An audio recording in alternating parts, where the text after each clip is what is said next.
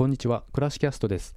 第4回目の今回は私も趣味として楽しんでいるランニング、えー、というスポーツが縁で知り合いまして、えー、時々、えー、最近では練習もご一緒させていただいてますお二人の男性とお話をさせていただきました、え、まずお一人目ですが、え、福島県白河市にあるカフェ、えー、正蔵白河というお店こちらの店長でありまた福島県で毎年11月に、え、参加されている福島駅伝という駅伝大会に、え、参加している西郷村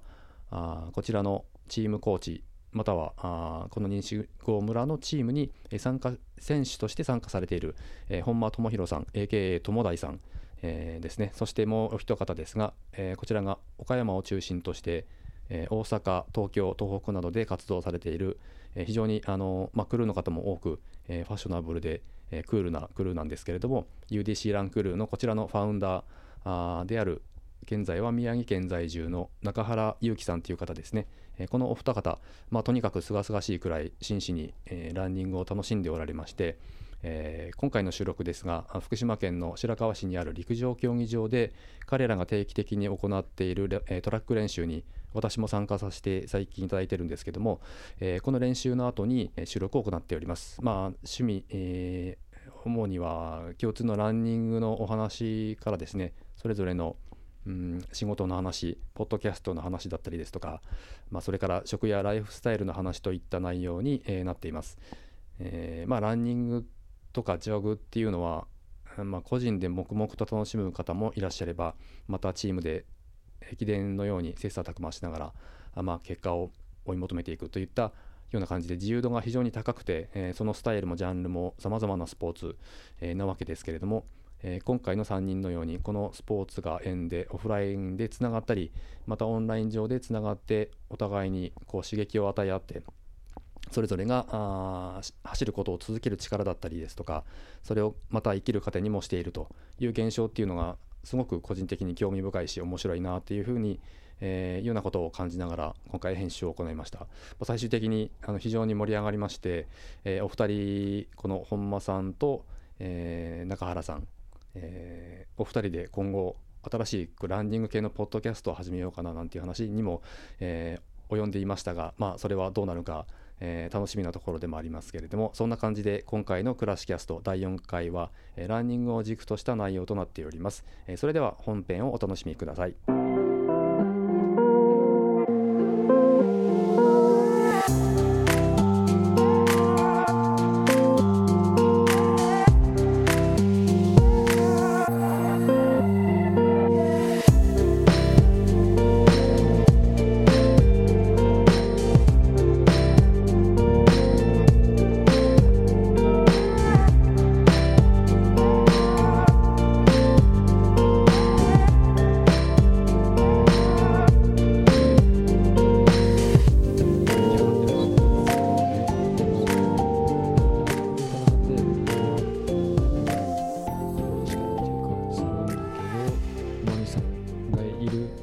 てよりなんかこう際立たせるみたいな、ね、引き立てるみたいな感じだった、ね、うん、確か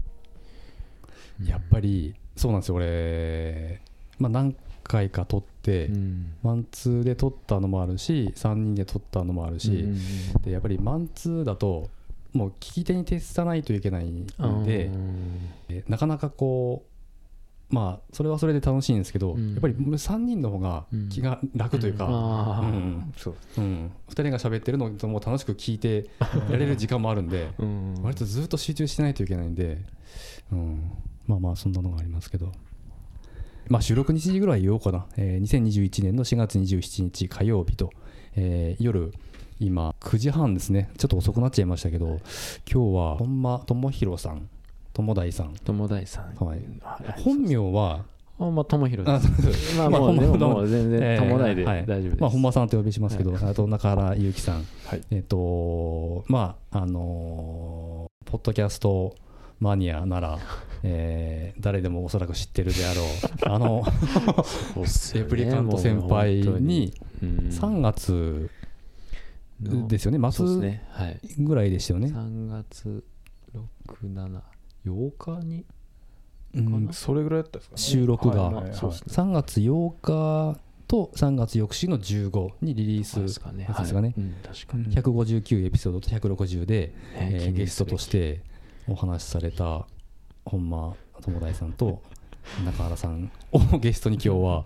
お迎えしてお話ししたいなと思うんですけど僕は本間さんと知り合ったのが去年一昨年。あでした去年一昨年ですね。一昨年。に去年一昨年初めてえー、伊豆トレイルジャーニーに出るにあたってロングの練習をちょっとやりたいって言って友達と、えー、僕郡山に住んでるんで、えー、本間さんのお勤め先の、えー、正蔵白川さん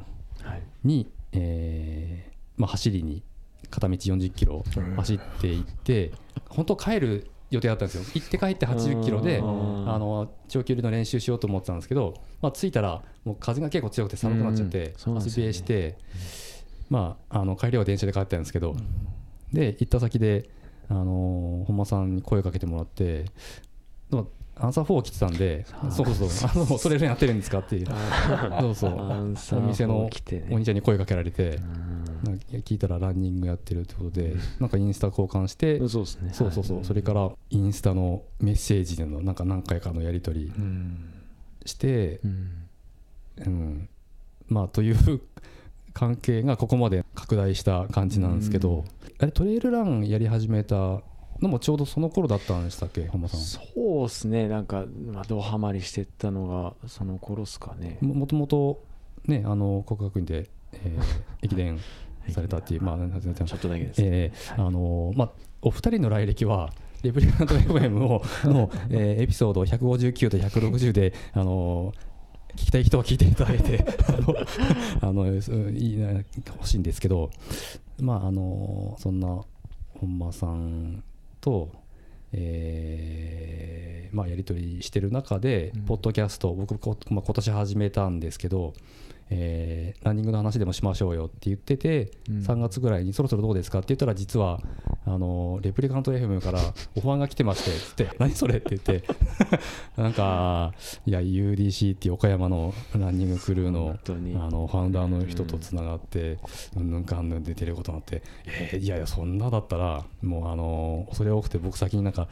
ねあのいやうちが先になって言えないんで 口が裂けても。それ終わってからにじゃあうちの出てくださいっつってあのはい、やっと今日たどり着いたわけなんですけど、うん、で今日、あのお二人が毎週、えっと、はい、西郷あ白川の陸上競技場で、えー、やられている、まあ、これは本間さんがコーチを務める、はい、福島駅伝の西郷のチームはい、西郷村のチーム。西郷村のチーム。そうですね。の練習。はい。だからいつも毎年だったら6月からシーズンというかその練習が始まるんですけど、うん、まあ、今年に関してはちょっと早めにというか、うん、ちょっとまあ僕が走りたいっていうのが、うん、もうメインなんですけど、うん、ちょっと水曜日やりますかっていうのでスピンオフみたいな？そうっすね、それを毎週なんか2人であのー、あれ？それは火曜日？大体？水曜日ああ水曜日か。基本。水曜日でシーズン入っても。水曜日、うん、そう水曜日で、まあ、その流れで、まあ、水曜日と日曜日とか、うん、こうポイント練習をやっていきたいなっていうので、うん、その水曜日まあ、スピンオフでやらせてもらっててでそれでまあ中学生とかも、うん、他の社会人とかも来てる感じですね、今。そこにえーとまあ、中原さん、地元はねもともと岡山で、はい、今、えー、転勤で宮城の方に来られてて、ねはい、えー、まあ、本間さんとおある T シャツのがつが縁でつながって、その西郷の練習に参加されてると。ね、はい。毎週毎週。ほとんどそうですね。月に3回ぐらいはもう入ってるような感じだと思いますね。はい、毎週仙台から通ってるってことですよね。まあ、仕事でこっちにそうですね。もともと福島県が仕事の私の担当地区なので、そうですね出張に来させてもらった時に、はい、夜に西郷村の練習に参加させてもらってますね。仕事の後に。はい、はい、仕事の後に。中野さんはえっ、ー、と農機具メーカーの、えーと、営業をされてるんですね。営業ですね。はい、うんうん。えー、みんなそうですけど、うん、あの仕事持っててね、大、う、体、ん、集合時間が僕もここ1か月ぐらいですねちょこちょこあの参加させていただいてるんですけど、ねはい、6時半集合でしたっけ？そうですね。6時半、まあ、スタートみたいな。で仕事をもうね割と定時で6時、まあ、5時夕方に上がったってまあ、普通に疲れてますよね。そ、ね、その後であのきつい練習を1時間やるっていうのが もうどうかしてるというか。僕してますよね。スピード練なんてやんないんでほぼ。あのたまにあの思いつきというか、えー、気まぐれでやるんですけどトラックのあのトラック練って僕はほとんどやったことないんですよ、1回去年だか今年やったんですけど、肉離れ起こして スピードが急にやったんで、そうやっぱりやんない方がいいなと思って、そうなんだ。あの海士山にも陸上競技場というのがあるんで、郡山の。あの思いつきでやったらそんなことになって 23週間ぐらい走れなかったんで やめとこうと思って、まあ、あの朝の練習の合間にちょっとスピード上げてやるぐらいなんですけど、まあねあの西郷のその練習の皆さん参加されてる皆さんはまあやっぱりねあの福島駅伝えーと、去年村の部優勝、はい、2年連続でしたっけ？そうなんです、はい、今年3連覇もを狙ってる、まあ、目指して、うん、本間さんはいつ頃からチームに関わってるんですか、はい、えー、と56年前にですね。56年前。年2016年か17年だったかな。えその縁というのは、はい、なんかそのしし知ってる知り合いの方がいたとか？いやもうあれなんですよえっ、ー、と2010年にも結婚して、うん、こっちに白川西郷に引っ越してきて、うん、でその時もう全く走ってなくて、うんうん、でめっちゃ太ってたっていう時期ですか？あそうです、うん、もう結構太ってた時期で、であの福島駅伝っていうのがあるんだなっていうのは知ってて、うん、ああそうなんだみたいな、うん、でその時はもうあその程度だったんですか？あそのその程度です。ええー、っていう感じでしたねでうん、でそのうちそのやっぱ、ね、痩せなきゃっていうので走り始めて、うんうん、で、まあ、痩せてきて、そしたらこう競技競技をしたくなってきてちょっと福島駅伝出たいなって思い始めちゃって、まあもともと競技者だったわけですもんね、はい。うん、頭の中はもう走ってた時のまんまなんでああやっぱり。で箱根の予選会予選会出てるわけでしょ？そうなんですよ、うん、その頭のまんまいるので、走れんじゃねえかなって思い始めちゃって、でまあ練習をしてったっていう感じでそれが56年前かな。実際選手として出てる？1回だけ出て1回出てるそれってなんか今日ちょっと聞きたかったんですけど、はい、あのまあ、去年もうコーチとして、はい、あの所属してるわけじゃないですか、はい、で出れないっていうのはなんか割とその基準が高いとか。ああもうみんな早いんでそうなんだ。そうなんですよ、えー、あのクソきつい練習をこなしてる本間さんでも出れない。ああそうですね。あの、まあ。あの僕参加させてもらってる練習に来てる方のほかにも、ね、今あのもちろんあのふるさと選手っていう制度もあるんで、うん、自衛隊に行ってる選手が2人いたりとかあ,、まあ、あとはもともと大学でもやってた子がこっちに帰ってきて、うん、まあ、自分で練習してたりとか、うん、であとは高校生もいるんで、結構レベルが高いんですよ。レベルが高いというかもうみんな速くて、まあ、そもそもあの僕なんかももうこの間、えーと、参加させてもらって年代がね、まあ、中学生から社会人まで幅広いんですけど、はい、ええと思ってあの臼井さんですね監督の方、は。いはい、絶対あのこの方は俺より上だろうと思ったらままさかの年下で 俺が一番あの 最年長で、ね、みんな若いし、うん、あのまあ臼井さんはあれですけど現役に近い年齢じゃないですか皆さん。うん現役選手ね、うん、うん、まあ、その中でその社会人があの、まあ、現役の選手、まあ、現役っていうか言ったらね本間さんも中原さんもまあ現役僕も現役といえば現役なんでしょうけど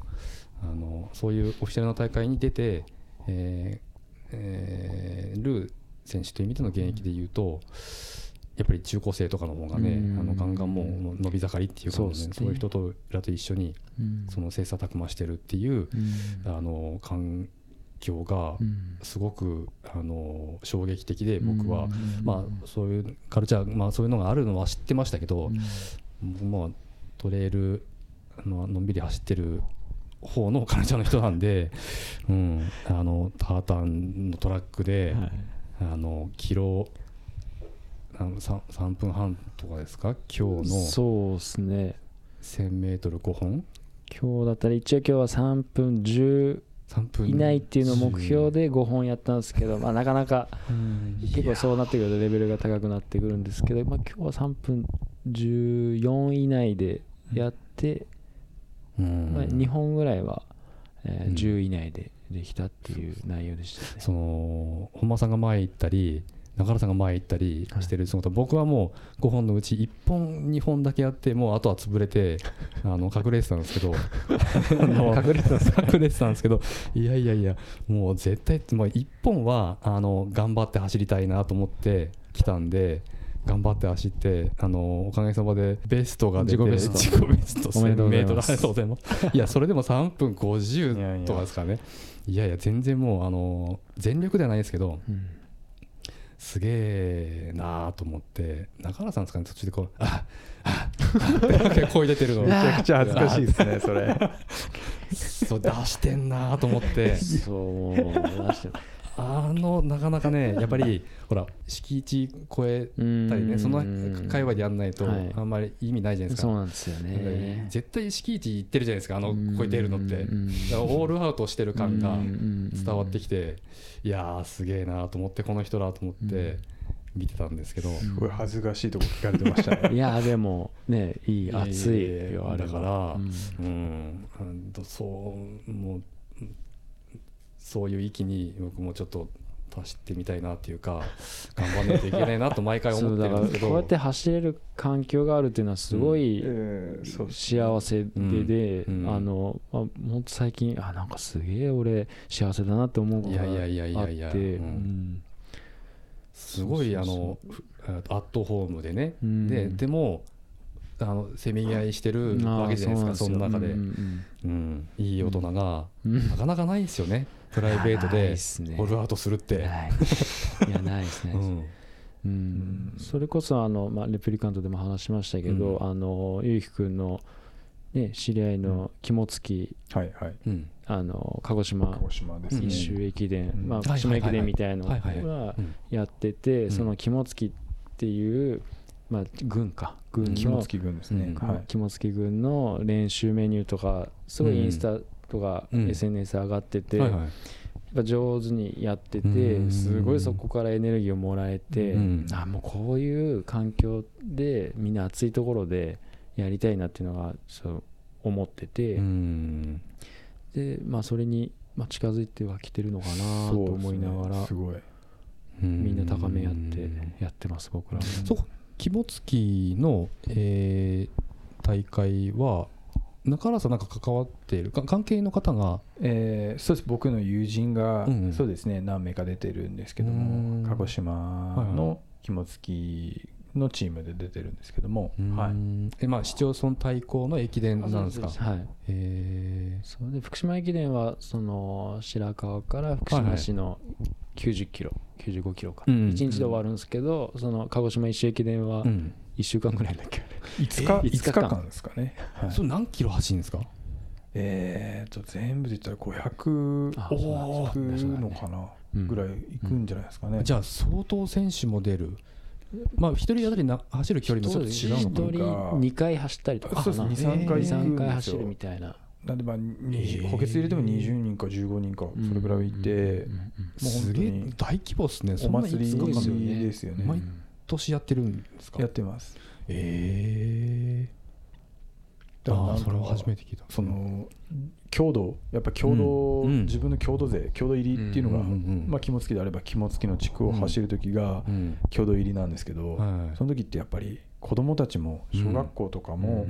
その強度入りした時点ですぐ沿道に出て、が授業ではなくて、自分の地元の選手が走ってるのを手を叩いて応援するっていう文化が僕はすごい衝撃的で感動っていうかむしろ素晴らしいことだなっていう。いつかなんかそれを見た子どもたちが僕も出たいなっていうそういう憧れになるっていうのがやっぱりすごいかっこいいなっていうのを僕は思いましたね。はい。まあ、陸上小さい頃からねあの、まあ、なんかきっかけでやり始めた頃あってやっぱり先輩のなんかそういうかっこいい姿を見て憧れて成長していくもんだと思うんで、それに郷土愛とかが乗ったらねやっぱり大きい力になるのでああそうそうなんだ。やっぱりあるんですね地域地域でそういうのって、すごいそこリンクするなと思ってて、うん。そのまあ今その本間さん関わってる西郷のチームもやっぱり年代がいろんな年代があ一つのチームを形成してて、まあ、そこでやっぱり優勝してねあのすごい、ものすごいやっぱ達成感ってやっぱりね、ね。あるでしょうし、はい、うん、いいですね。うん、なんかなんとなく僕も地元なんであの、まあ、テレビで見たり、はい、えー、あの日は、まあ、そのコース上の交通規制とかもなるんで、えー、まあ僕郡山なんで郡山の海星山陸上競技場のあたりとか、まあ、見に行ったりとかもすることもあるし、うん、ねまあ、特別な大会ですよねやっぱり、ね、地域地域、うん、シティマラソン大会もあったり、まあ、須賀だと、えー、津村屋幸吉メモリアルマラソンとかもあるけども、また駅伝って福島駅伝ってね独特の雰囲気がある。そうですね。うん、あのーその当日、えー、本間コーチはそのコースを一人で 走ったじゃないですか。そうです去年その話聞きました？中川さん。あの SNS で。SNS で、はい、見ました。はい、あそうですけど。あのあれは距離は急そのままそのままそのコース走りました、あれでも100キロいってませんあそうなんです。なのであなそうそう言われるそうですねまあ、うろちょろしてたんですかね。ちょうどなんか福島駅に行ったら100になって、ああよかったってあそうか計算してたわけじゃない。違う違うそうだ。うちから白川の,、あの陸上競技場まで5キロあるんですあそうなんだ。それが加わってるんだ。すいませんすいませんそうそうそう90キロで終わったわけじゃなくて距離が足りなかったじゃなくて距離がもっと増えてたってことですか？そうぴったりあの自宅からスタートまでの距離も加算されてるからプラス。ちょうど100 すごい。その距離を一人で前から聞いてて100キロ一人でやるって言ってて、はい、なんかあのお手伝いしますよって言ってたんだけどもそのやっぱりコーチとしてその来年だから今年のなんか参考にするためにその選手が走ったコースを自分一人でやっぱ走りたいみたいな話をあのしててあ暑いっすね。狂ってんなあの人と思って。暑いっすね。なんかあのー、去年の、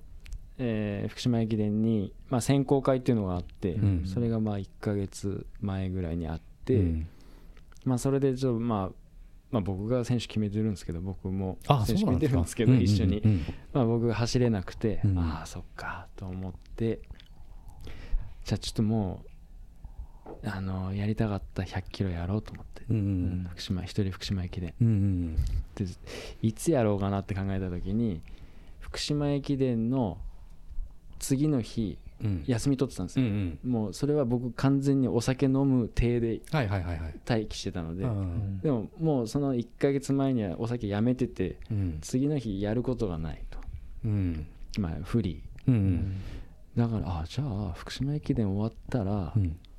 お酒も飲まないしそのまま行っちゃおうかなと思って ちょっと仮眠取って。ますます狂ってる。いやいやあのあれ10月11月、ね、11月、はい、じゃあお酒やめたのは9月から。9月後半にはもうやめてて、でももう前から、まあ、一応シフトにはもう休みって入れとかないと取れないので、あのまあ練習っていうかアクティビティっていうかあの、まあ、レースじゃないにせよその結構な大役を務めただって閉会式とか授賞式とか終わったあ、ね、なんか夜中にスタートしたんですよねそうなんですよ。そうそう。ででももうその打ち上げがあったのでまあいろいろ時間は過ぎてて家に帰ってきて、まあ、ちょっとだけ仮眠取って3時ぐらいかな。3時ぐらいに。夜中の3時に。夜中の3時に動き出して 僕ちょうど長さんその日、はい、あのそれも、えーと、イズトレールジャーニーの長距離連の第2回目っていうことで、はい、僕は福島駅から郡山の自宅まで帰るっていう50キロのたまたまだったんですよね多分ね。そうね。そうあのー、やる日で、うん、あのー、本間さんは白川から福島駅まで目指す100キロ、はいはいはい、僕は福島駅から郡山の自宅まで帰る50キロ。逆ですよね。そうそうそう、はいはい、なんかそんな日だったんですけど、うん、でまああのコースがちょっと違ってたんで、うん、会うことはなかったんですけどでも本当ニアミスだったんですよね、あれ。うん。どっか本末、まあ、俺はほら4号ずっと帰ってきたから、ね、本間さんは国道ちょっとあの、うん、コースが違うんですよね。なので、暗い方の道を日陰の日の当たらない道を。からうん、合わなかったんですけど、まあ、すげえなと思う。んで、疲労してる状態で、そうですね、うん、極限、なんか、なんだっけ、幻覚を見たかったっていう。ああそうそういう話をしたんですよ。そうそうそう。いや、やっぱあのやっぱ160キロとか100マイル走る人って幻覚見るっていうから、ちょっと幻覚もう俺もちょっと見てみたいなと思って。そうそうそうそう。まあ見れました？見れなかったな。まあ労働の100キロでもねやっぱり300とか走んないとあのまあ本間さんぐらいのそれから人は多分100キロぐらいじゃ見れないですよいやいや山できつかったですよ。まあまあまあ きつかったですけど。そうですよね、そう。今度白川から仙台ぐらいそう。それがね白川仙台何キロ白川から仙台160キロなんですよ。調べてるんだ。よ100マイルじゃないですか。100マイル。あいいじゃないですか。そうなんです100マイルやりたいなと思ってて、うん、刺激的なあいつに会いに行ったらじゃないですか。そう刺激的なあいつに会いに行こうかなと思って。今こう横にいるけど。泉まで行かないですね。泉まで。ちなみにその白川から160キロ100マイルって、はい、仙台宮城のどの辺りもう仙台駅。仙台駅。はい。ああなんです。でも結構白石とか山本とか起伏がすごいですよ、だって山か軽く超える白石の峠越えますからね。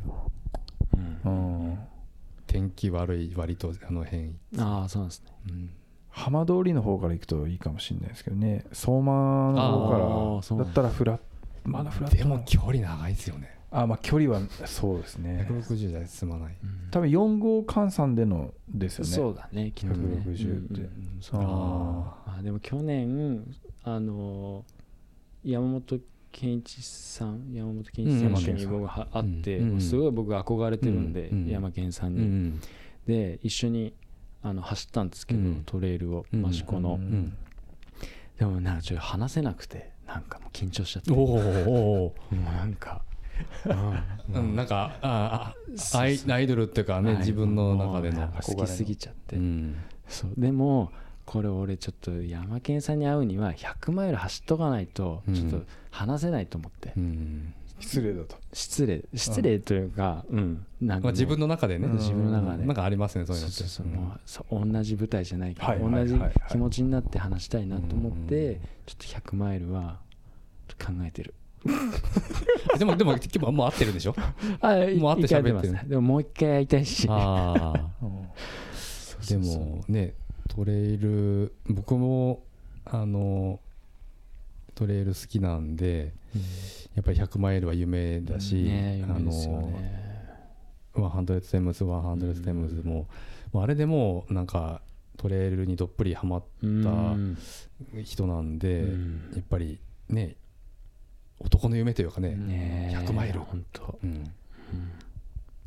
うん、やってみたいなと思いますけど、うんうん、なんか勉強になるというか得るものってやっぱり多いじゃないですか、ランニングやってるだけでなんかその社会人としてこうフィードバックできるものって結構あるじゃないですか、時間管理とかその体のこととかメンテナンスのこと考え出したりとか、あのね2人とも毎日ほぼ練習とか走ってますよね、ね。はい。うん、体調整えとかないと明日起きて走れないし、うん、みたいな。なんかねなお酒やめた方がいいなっていうのでやめたわけでしょだって。そうすね。走る気持ちよく走るためには、うん、まあもうそこももうその山健さんの影響もすごいあって、山健さんはもうお酒やめてるので、その影響がやっぱり一番大きいやっぱありますね。でも去年山健さんに会った時は、僕は全然やめてなくて、うん。あの会ったその日夜帰っても、すっげえ嬉しくて晩酌しましたけど。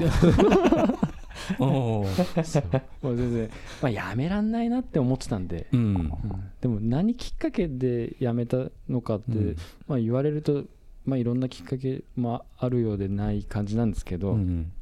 まあまあ、一生分飲んだかなっていう感じで。ああ山源さんもそれ言ってた。山源さんも一生分飲んだんでって言ってそれももう完全に真似して、あの、2人でズーム飲みやったじゃないですか、はい、あの時なんか喋って俺もえっ、ー、とあれ去年？一昨年の夏から肉やめてでだそんな話もズームでしてその時本間さんいや酒なんかやめようと思ってるんですよね。だからやめたですよね。なんかみたいな話をあやめやめる前だったのかな？はいやめる前です。やめようと思ってるっていうの飲みました。あそうです2人飲んで飲んだもんねだってね、うん、3時ぐらいまで飲んでズームで そうそう2人で。しかも1回しか会ったことがない2人が。ズームの深酔いして。深酔いして。なんかあのなんか何の話したんだかも忘れちゃいましたよね、結構いろいろなんか深い話できましたね落語の話したり、そう、でもなかなか意気投合しないとそこの3時までってなかなかないですよね。まあでもなラストオーダーないからね。まあ、まあ、切れないですからね。切れないんだよね。だって最初12時ぐらいで、まあ、今日はみたいな話だったんです。そもそも、本間さん、なんか、仕事の打ち上げかなんか飲み会の後だったんですよね。そうそうそう。そうだから遅く始まって、今日どうですかって言われて、いや、やりましょうって言って、気づいたら3時になって。そうでもすごいなんかいい話いろいろなんかどういう本読んでるとか、うん、落語の話したりなんかそのそれこそポッドキャストの話とかそうですよねポッドキャストの話して、うん。面白かったっす。面白かった。で,、うん、でやめちゃいましたね。どうですか？やめて。体変わりました？やめて僕言うほどそんなに変わってないですよ、うん、あそうですか。言っても、うん、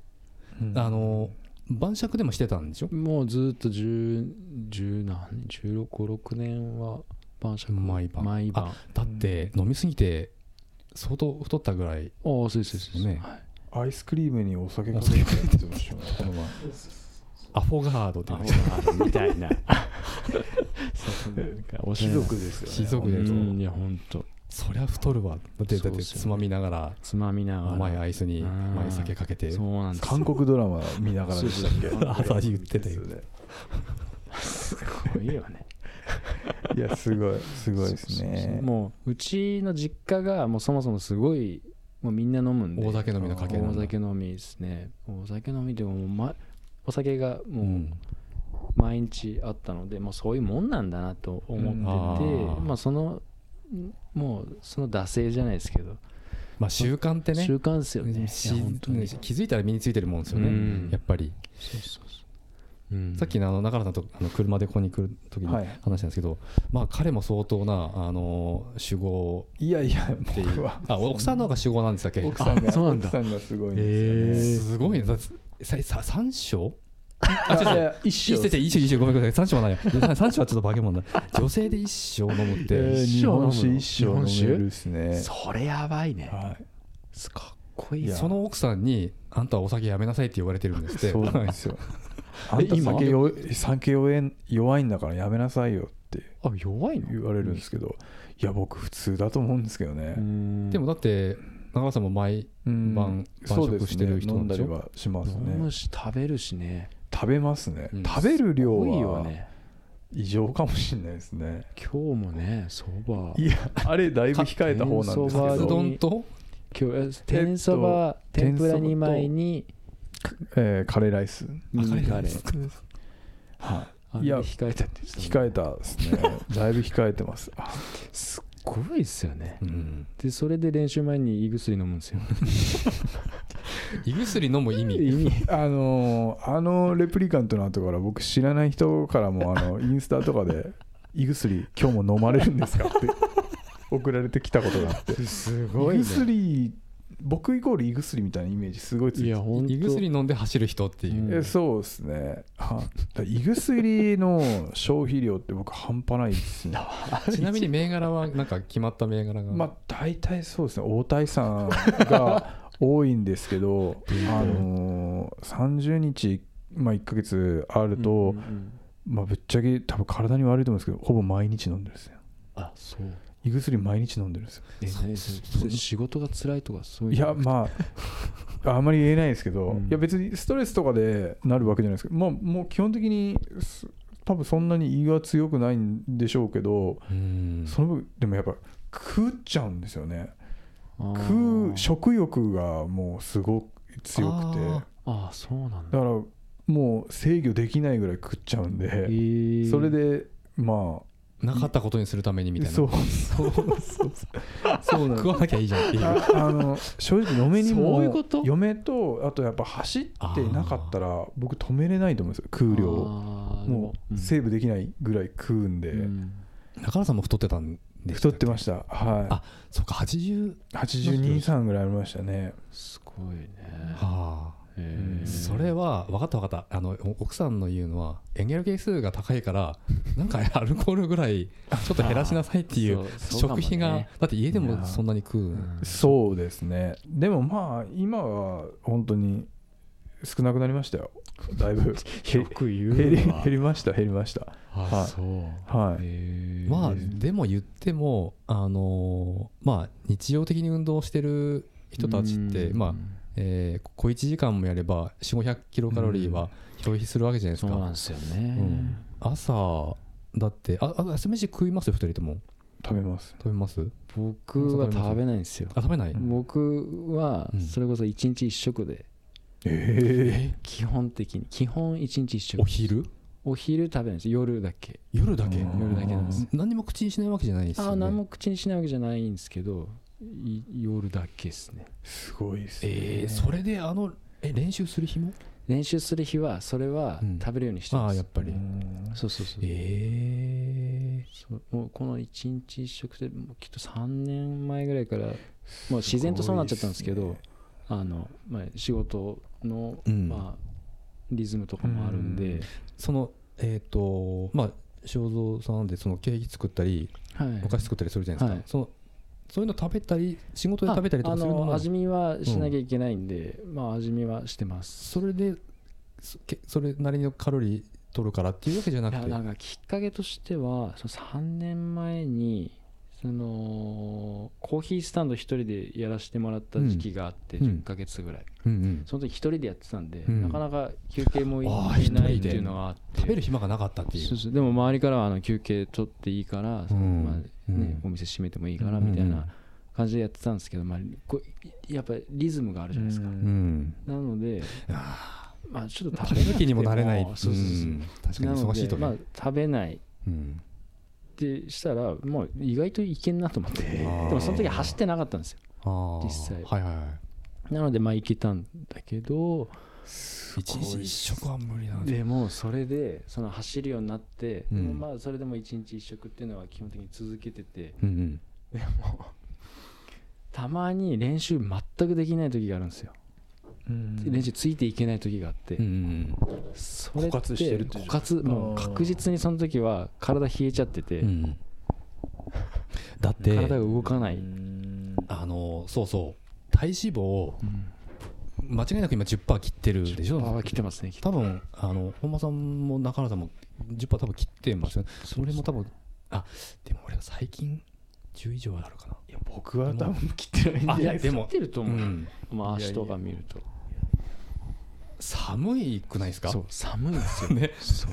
歩道にした方がいいですよねっていう話もありますけど。そのポイントでやるときは、うん、あの、うん、ちゃんと食べてます。オートミール最近食べてるま あだってそれでもね。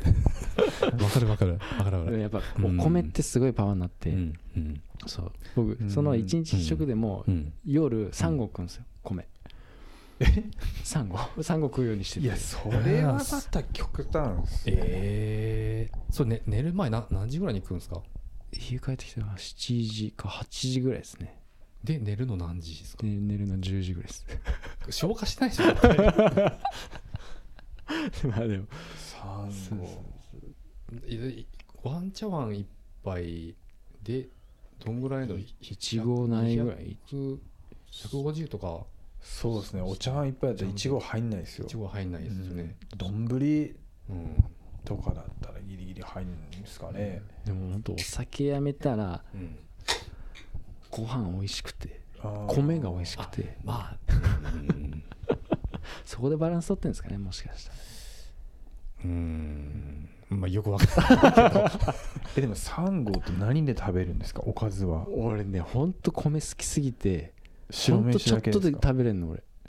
唐揚げ1個で1合いけるから。えー、ああーおかずがちょっとで。おかずちょっとでもほんと全然あちょっと味があれば。全然大丈夫ですね、えー。うん。米食う人中原さんめっちゃいるじゃないですか。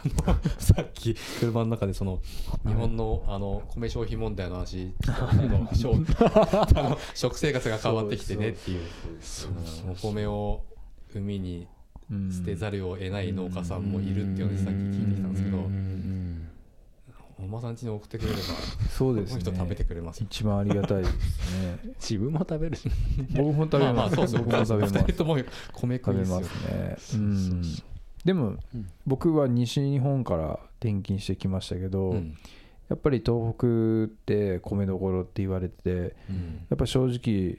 うん、もう米の概念あの変えられた変えられましたね。へー。本当にめちゃくちゃ美味しい。ややっぱ県外の人間からするともう福島宮城東北のお米っていうのはすごいやっぱ、うんうん。美味しいですね北陸とかねうん。まあ、なんかうん。僕らはずっとね、うん。ここにこの辺で流通してる米食ってるからそんなに自覚ないですけどやっぱうん外から来てる方うんもう全然違いますね。多分正直失礼な話戻れないかもしれないです、うん。ここで米を食うと西の米っていうのは。なんか最近俺あの埼玉に住んでる友達がいてスーパーで福島産の米を買ったらめちゃめちゃうまくて、えー。あそうやっぱり同じ話しててもしかしたらもしかしたらですよ、あのーまあ、米の消費量が減ってるんでその県外に流通するお米も福島産のお米もん前よりもいいお米がうん。あのスーパーに出てるというか、うん。まあ、そこその別にいいスーパーでもなんでもなくて割とどっちかって言ったらリーズナブルな商品が並んでるスーパーらしいんですけどそういうところにも置いてる今いあの安価に買えるお米もめちゃくちゃ美味しかったっつって銘柄聞かなかったんですけどうん言いますよねうん福島の米そうなんだ。もう当たり前になっちゃってるからな。結構やっぱ米の消費っていうのは問題になってるから、うん。正直そのさっき言われたように今正直コストコに行っても、あーまあ安い値段でいいお米って買えるんですよ、はいはいはいはい。こんなのこのお米ってこんな値段で買えたっけってうちの、まあ、妻が言うぐらいのものがあったりして。うん。やっぱでもそれだけ消費できてないっていうのがやっぱ日本の現状ですよね。うん。パンがねうん。相当今あのまあ流行ってるというかまあ、パン食べる文化もともとあったけどなんかそのポップな感じのパン屋さんとか、ちょっと何ハードパンとか流行りだしてとうん。いろいろねその、あるじゃないですか、うん。うん、そのパン文化がなんつうの分細分化してきてるというか。そうですね。いろんなパンありますからね。もともと町のパン屋しかパン屋さんってなかったけど、うん。あのあ町のパン屋さん以外にもあの大手の第一パンとか山崎パンとかありましたけど、その全国ちょチェーン店のパン屋って最近できてきてるじゃないですか。あのーなんだっけな、えーなんか割とその変わった名前のパン屋さんなんかえー知りません？なんか最近郡山にもできたんだけど名前忘れたけど、えーすごくすごい変わった名前のはい。パン屋さんできたんですよ。なんだ食パンのお店とかですか？いやいやあの普通の食パンもあるしえーなんだっけなそのお惣菜パンみたいなのもあるし、うん、ちょっとちょっとあのこうなんかっけなえー、食った気しないんですよ。うんわかるわかる。からしたら、うん、もう米食う方が、うん、ずっしりくるというか。そうね。分かった気はしないけどね。おしゃれなパンってちょっとなんか俺嫌嫌っていうか、はい。はい、しゃらくせえなみたいな。でも僕もすごいその考えであの、うん、おしゃれなパン屋さんよりも、昔から多分そこにあるんだろうなっていうパン屋の惣菜パンとかの方がすごい好きで、そういうのもねですよね、そっちの方がうまいですね、近所の人に美味しいパンを届けたいって言ってえー、採算度外視で半ばね、やってる おじいちゃんおばあちゃんがやってるパンの方がありがたみがあるというか、うん。うん、確かに、うん、そうですね、うん、まあでも今そういうハード系のパンでいいもの、いい材料を使ってとか、えー、で作ってるパンってまあそのあなんかいいもの食べてるなっていう感じにはなりますよね、うん、すごい。あそう特別感は、ね、特別感、うん、充実感というか、まあ、まあ、いつもの日常がちょっとまあ、特別になるかなっていう、そういう感じはあるなと思って。そうですよ。あの僕もあのなんかちょっとディスっちゃいますけどハードパン好きだし あの柔らかいパンが嫌い柔らかくて真っ白いパンが嫌いなんですよ僕は。食パンあの気持ち悪いなと思ってて真っ白いパンで。白？っていう感じ白って。何なんだろうこの白って。もともとだってまあ小麦粉白いですけどあのねあのまあまあまあ、まあ、パンの話は。そうこんなに広げる必要ないんですけど、だ食の話でねあのオートミールを、食べて。オートミール食ってもなんか、カロリー最低限のカロリーしか取れないっていう。ああそっか。でもまあ高タンパクだって。まあそうですね。栄養価は高いですけど、ね、鳥の餌にしか見えない鳥の餌にしか見えないね。うち4匹ねインコ飼ってるけど。あそうなんですか、うん、あ俺食べてるもん一緒だなとミューズリあミューズリ俺去年すげえ食ってましたけど、あのまあ慣れるとうまいんですよね。ね美味しいですよね。あの食べ方いろいろあるし、ね、俺一時期寒い時期は、えー、牛乳入れてチンしてあ味噌溶いてチンして雑炊みたいなやつ。美味しいんですよ、うんなんかお茶漬けみたいにして食べる人いますよね、そうそうそうそう。なかなか僕そそこまでは行ってないですけどまだ。一時期すげえ食ってたんですよ。あの、どんなもんなんだろうと思って、オートミールって。でオートミールクッキー作ったりとか、なんかし面白かったやってる時期があって、ああ言ってましたよね。パン焼いてなんか山に持ってって食ったりとかしてて、栄養価高いっていうんで、まあまあまあ。すごいまあとかなんかそういう割と健康に気を使って生活をしてる、あの本間さんと。対照的ですね。いや本当ね対照的だわな。そうそうそこで言ったら。まあただねその目的が、えー、話戻るけどもランニングでつながった、まあ、今日のメンバーの3人ですけど特にあの中原さんと本間さんのあのガチ具合っていうのはいや俺もそれ割と見たくてあの来てるところも実はあるんですよ。あそうなんです の、うん、二、人のイチャイチャぶり俺嫌いじゃないですよ。インスタで。ストーリーズを。あのななリツイートってなんつうんだろう？あのあそうそう、ね、リポストリポストし合ってる、あイチャイチャしてるなと思って、うん、イチャイチャはしてイチャイチャしてるんですかね。まあまあまあ、うん、そうですね。まあなんかね、でもいいですよね。そのいい音だな。何にもランニングなかったらだって絶対つながってないわけじゃないですか、うん、うん、そうですね。うん。僕なんか全然競技者で会ったことなんかないしむしろ小中高大、まあ、30代になってから僕ランニング始めたんで、うんうんうん、もう、まあ、罰ゲームでしかなかったんですよね 走る、まあ、よくいると思いますけど、はいはいはい、あのーまあ、本間さんはもともと競技者であって、うん、えー、中原さんもあの、まあ、アスリートっていうか、まあ、その競技者ジャンルは違うけど、軟式テニス、ねあの、はい、競技者だった時期もあるんで割とガッチで運動をやってた時期があるお二人じゃないですか僕なんか、まあ、すごくダラダラして生活してて、まあ、普通に太酒飲んで太ってやばいなと思ってランニングしたのは一緒なんですけどでももうスタート遅かったんで全然あのー、僕もうほんとこれ恥ずかしいんですけどフルマラソン1回しか走ったことなくて、うん、震災の次の年だか次の次の年だか忘れましたけど、えーと、いわきのサンシャインマラソンまあ2000何年か忘れちゃったの？なんかえー、2011年ぐらいからランニング始めたんですよ、30だから56ぐらいで始めたんですよ。であのー、そうなんですね。そうそうそう。すげえ遅かった。ねあの登山を33で始めて、うん、えー、登山やるのはいいけど毎回帰りの下りで膝痛くなったんでなったんで ちょっとあの筋トレ代わりにあのランニングでもやろうと思って始めてそしたらランニングの方が面白くなって、まあ、当時あのナイキのフットポットってあの、シューズの下にソールに入れるあれで。えー、入れて。そうそう iPod なのになんかサクッとこう刺して 走った距離を見て面白がっててあったんですよ。そうそう。その時の一足だけ俺ナイキ買ったんですけどナイキその一足しか履いたことなくてそうでまああの遅咲きのあのランナーというか、まあ、咲いてもないんですけど、そう。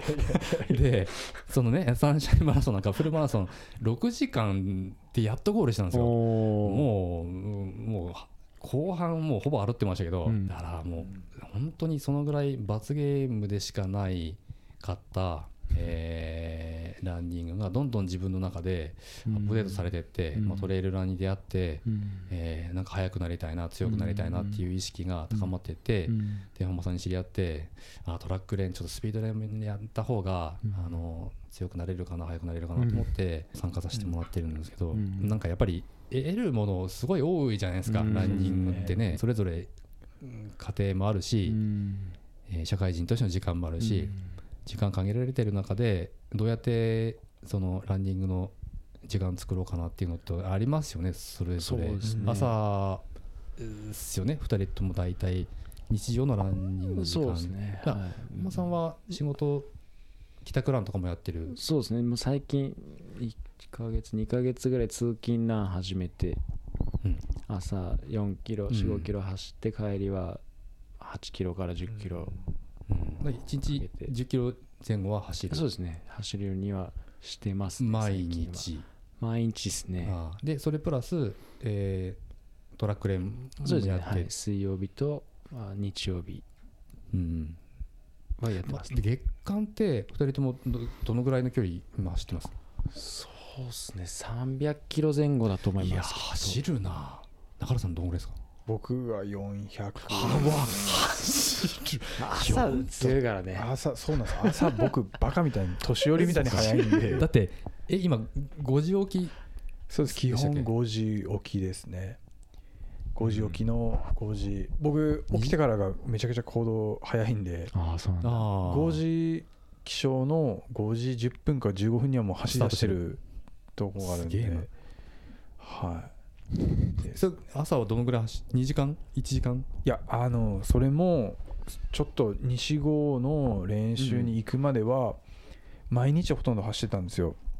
毎日走らないと不安になるというか、やっぱり自分が落ちてしまうんじゃないかっていうなんか境地に入っちゃって。脅迫感みたいな、で毎日走ってたんですけど、それをもうここ何,、えー、何ヶ月かでやめて、もうその西郷の練習がある前のポイントその西郷の練習のポイントの前には疲労をためないっていうのと、あとは土日のどちらか、仕事以外の休みの日にどれだけパフォーマンスを上げた練習ができるかっていうところで、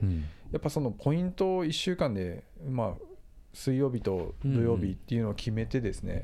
作ったことによってそれに伴う休息日を入れるというかですね、毎日走ることも大事なんですけど、まあ、メリハリ、メリハリを、そうですね、今になるとかなりつけてきてやっぱ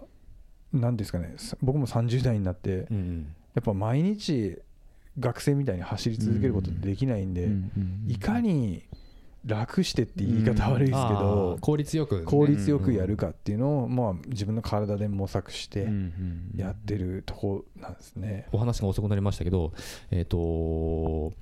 まあ、中原さんファウンダー設立者となって作った UDC っていう、えー、とウルトラダッシュクルー、岡山の,、あの知ってる方はよく知ってると思うんですけどランニングクルーを設立したというか、はい、のはいつ頃だったえっと2014年ですね。あ2014年じゃあ、はい、ああそうですか。じゃあそのぐらいそのちょっと前ぐらいから、えー、走り始めた、うん、はい。ですね。走り始めてでまあチーム自分が速くなりたいので、うん、チームを結成しまして、うん、でまあ岡山で活動してて、でまあ転勤を機に私はまあリーダーを辞め,、辞めるというか、まあ、抜けて、まあ、こっちに来まして、でまあ、一人で走ることに対してちょっとまあまあ、正直続かなくなる、うん、もう今後は東北に来れば健康的な走りに変わるのかなと思ってたんですけど、うん、まあ、本当本間さんに、うん、あの知り合いあのつながったことで、まだ自分が諦めずに、まあ、記録を伸ばしていけるのかなっていうところで、まあ、再び火をつけてくれたのは 本間智弘だったっていう。っていうところですよね。いやいやいやいやいや、だから正直やっぱり僕も水曜日に毎週まあ仕事明け仕事終わりに、あの西郷村の白川の陸上競技場で、あの本間さんの背中を追ってずっと走り続けてる時に、やっぱうんなんていうんですかねすごい憧れもあるしむしろもう仕事のそれこそ普通に考えれば仕事明けに、なんでこんな苦しいことやってんだ、ね、でもそれをやるからには、やっぱ最大限で自分が取り組まなければここに来た意味っていうのはないなっていうのをすごい感じますんで、うん、まあなんかその紳士ですよね。紳士っていうのはそのジェントルマンの紳士じゃなくて、うん、その物事に対して取り組む姿勢っていうのが、うん、なんか中原さん見てても思うし本間さん見てても思うんですけどランニングに対してなんかそのまあえー、失礼じゃない えとそのうまく言えないけど、まあ、紳士っていう言葉が出ますけど、あのまあ、最大のパフォーマンスで取り組めるようにそうですね。なんか日頃の生活をコントロールしてるというか、管理してるっていうのはあるじゃないですか。で、まあ、ランニングはランニングで、えーまあ、成果が出てどうだっていうのもあるし、まあ、それが自分の、えー、プライベートとか、えー、仕事社会人としての自分にフィードバックされる部分っていうのは、すごい大きいメリットだと思ってるんですけど、僕はランニングって、時間管理、えー、とかあ危機管理、まあ、トレイルとか行くとねやっぱり、あの万が一のことがあると、まあ、いろんな人迷惑かけるんで、あのやっぱり相当準備して、うん、えー、予測機器の予測をして行動しないといけないっていうのもあるし、そういうのって、えー、なんだろうね仕事でいうとリスクヘッジとかリスク管理っていうのにも通ずるところがあるなと思って、そういうのって安全な都市部で過ごしてたら、なかなか得れるものじゃないじゃないですか。そうですね、うん。そのでも最大限の自分のパフォーマンスを出すために、あのまあ、バカみたいに肉離れするスピードで走ったらだって2人ともあの早いですけど、まあ、あのフィジカルもしっかりしてると思いますけどでもやりすぎたら怪我するわけじゃないですか、うん、そうなんですよ、ね。そこのさじ加減は分かりながら、うん、まあその中あの、えーと、中原さんおっしゃる通り、えー、時間管理とかその日頃の疲労抜きとかねコントロールして、うん、えー、その大事なポイントレーンの日のに向けて体調を整えていくみたいな。でい。ろんなね、うん、そのために胃薬胃薬とこが。あそうなんだ、ね、はよくわかんない、まああの でも俺一個ピンときたっていうか、はい、あのロングレースでそれこそトレイルの100マイルとか、えーまあ、200キロ300キロすげえあの超長距離っていうレースあるじゃないですか、ずっと食べ続けるから、うん、ジェル取り続けないといけないから、気持ち悪くなって吐く人とかいるじゃん、うん、で胃薬飲むんですよね。へえそうなんだ、あのなんだっけなガスター点がいいっていうらしいんですけど、なんかその中に入ってる成分があのいいらしいんですけどそういうことなのかなと最初思ってたんですけど、ただ中原さんの場合は 食いすぎた胃を抑える食いすぎたっていうのとこう緊張感もある緊張感もあると思いますよ。はい、ね、おえってなる。あのー、やっぱ何ですかね。まあ ちょっと変な感じですけど胃薬飲むことが願掛けじゃないですけどやっぱえーと、トラック走るとやっぱ胸焼けっていうか上がってくるじゃないですか、ね、内臓系が、うん、それがやっぱ出ると、うん、あのメンタルにもくるんですよねやっぱこれでを機に走れなかったってなるとやっぱ心残りになってしまうので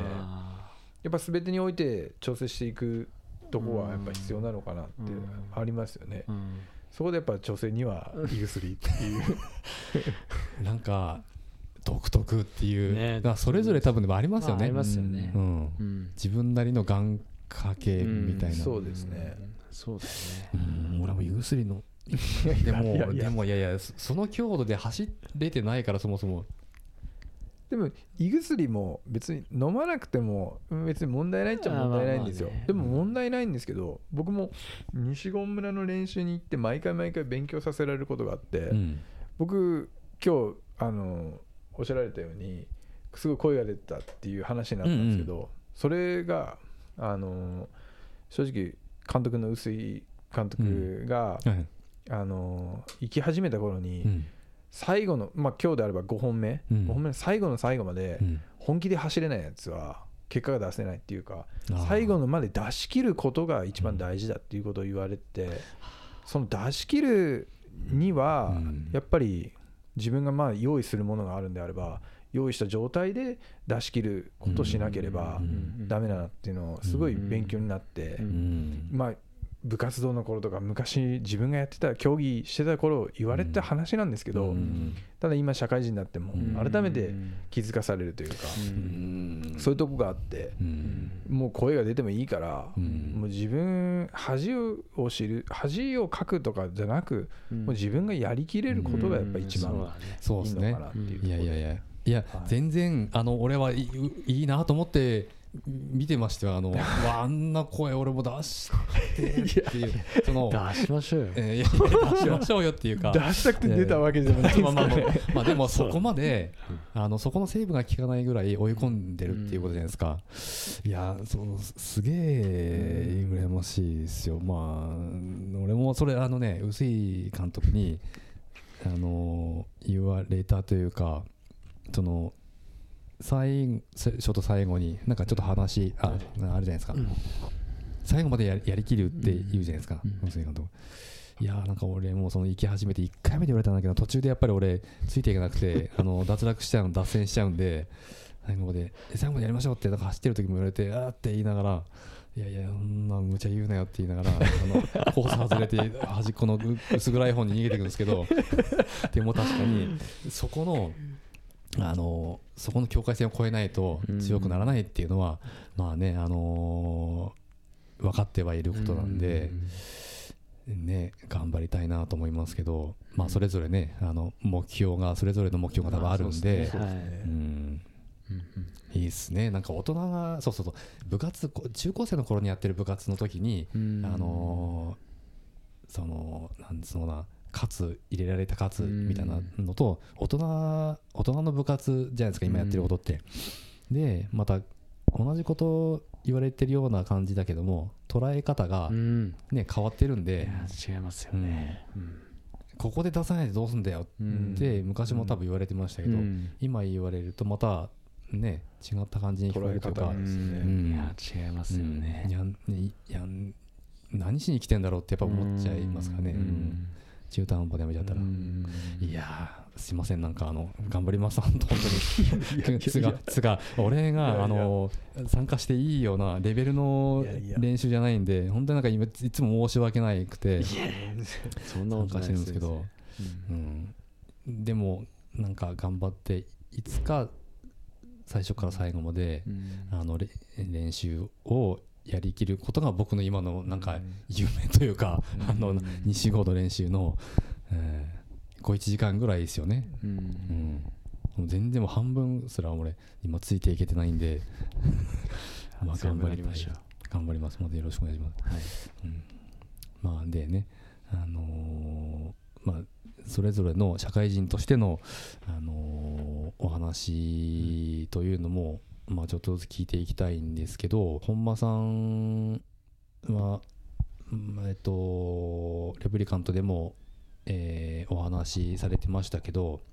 えー、今正蔵白川さんで店長として、はい、あの働いてらっしゃる。はい、でまあそれはえーとまあ、ランニング絡めても絡めてなくてもいいんですけど、はい、なんかカフェの経営に携わって、えー、得てる、えー、喜びというかそういうのってなんかその全然知らない業種なんでお客さんとしてしか行ったことないし正蔵さんってやっぱりカフェ好きの中では相当やっぱりあのそうです。ファンも多いあの素晴らしいお店だと思う中原さん、えっと、お店営業されてる時って行ったことは、そうです結構僕行ってますね好きですごい、はい、すごいですよね。サービスの仕方もやっぱりちょっと格が違うしお店の雰囲気も、あの特別感があるお店の作り方してるしなんかまあそれはえっ、と正蔵さん社長さんのね、はい、あの正蔵さんがのコンセプトを作って、はい、それぞれのお店をあのマネジメントしたりとかしてるんでしょうけど、うん、どうですか？その毎日その、えー、やられてる仕事の中で、はい、やれてることっていうのはなんかうんまあそうっすね。自分が思うカフェの、え良さあの、サーブする側というか、まあ、お客さんにあの、まあ、いい店だなってやっぱり言われるじゃないですか。はい、うん、でその中にいるとわからないことなのかもしれないですけど、そうすね。徹底されたお店だからねその感動が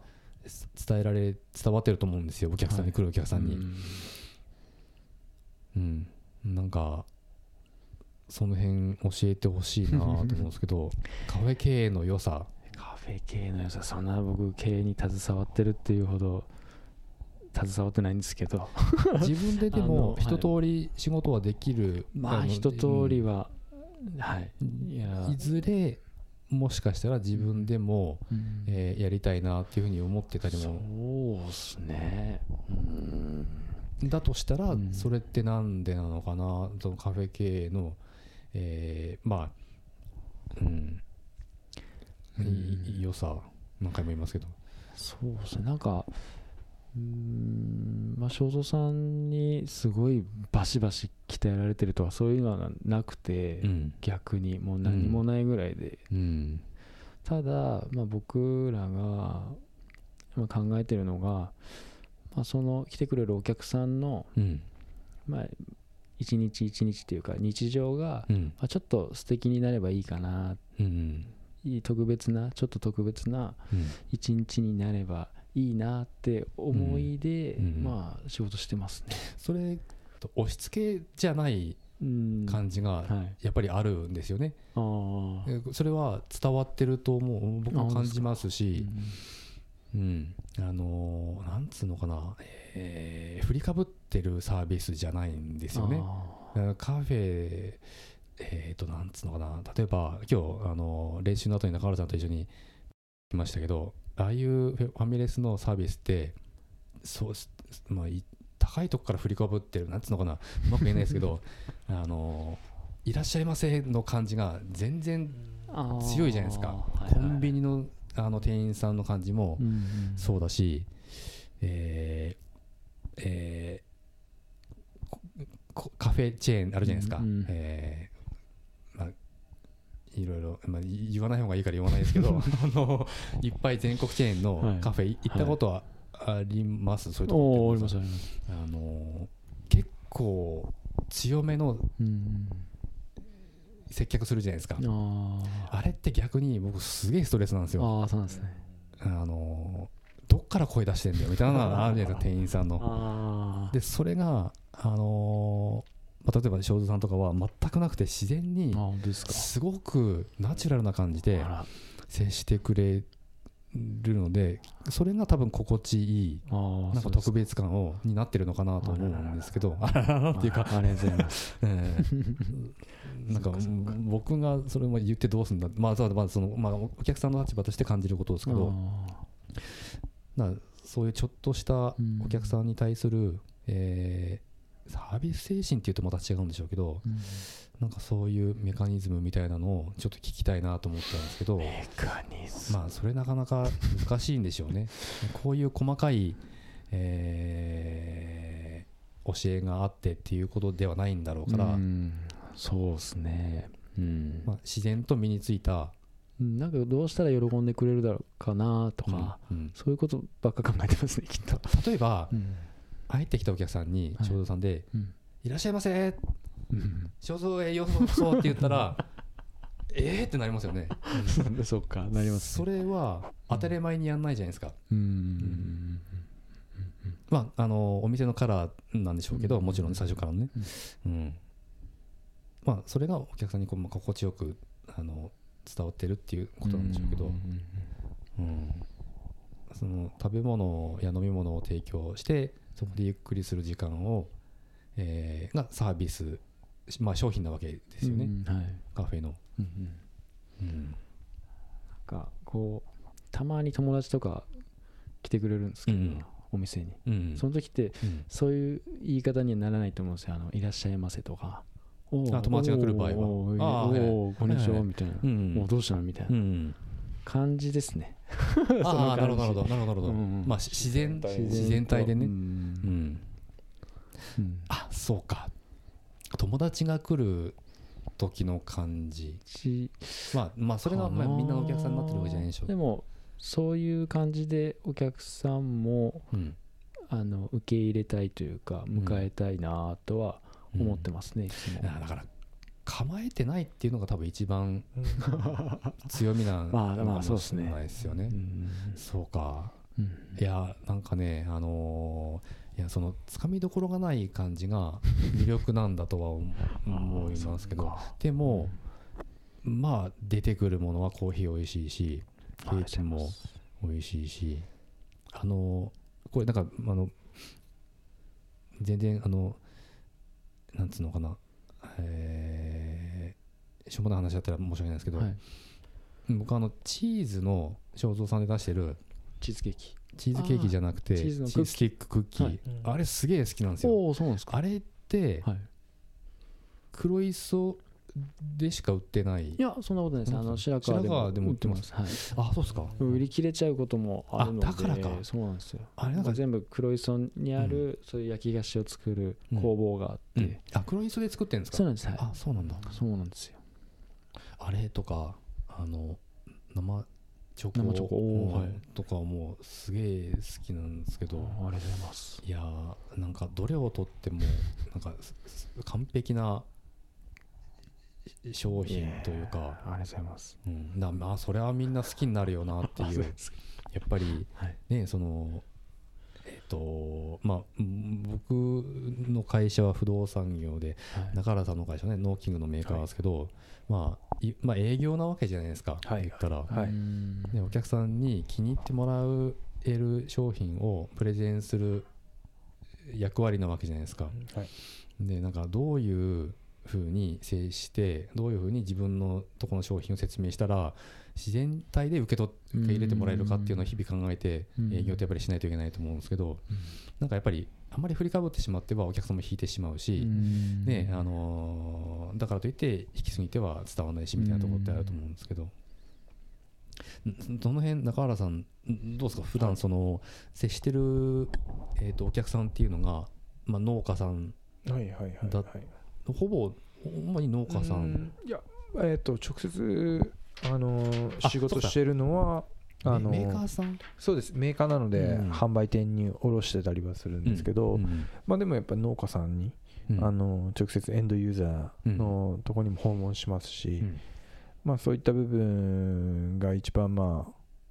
うんまあ、商売というか、まあ農機具に携わってるかなっていうのは思うん。ですけど、うんやっぱり、あのー、正直販売店に卸すっていうところでは、やっぱり年間の取引金額とか、うん、あとはまあ取引台数とか決まってますんで、うんうん、それはまあ数字的なもので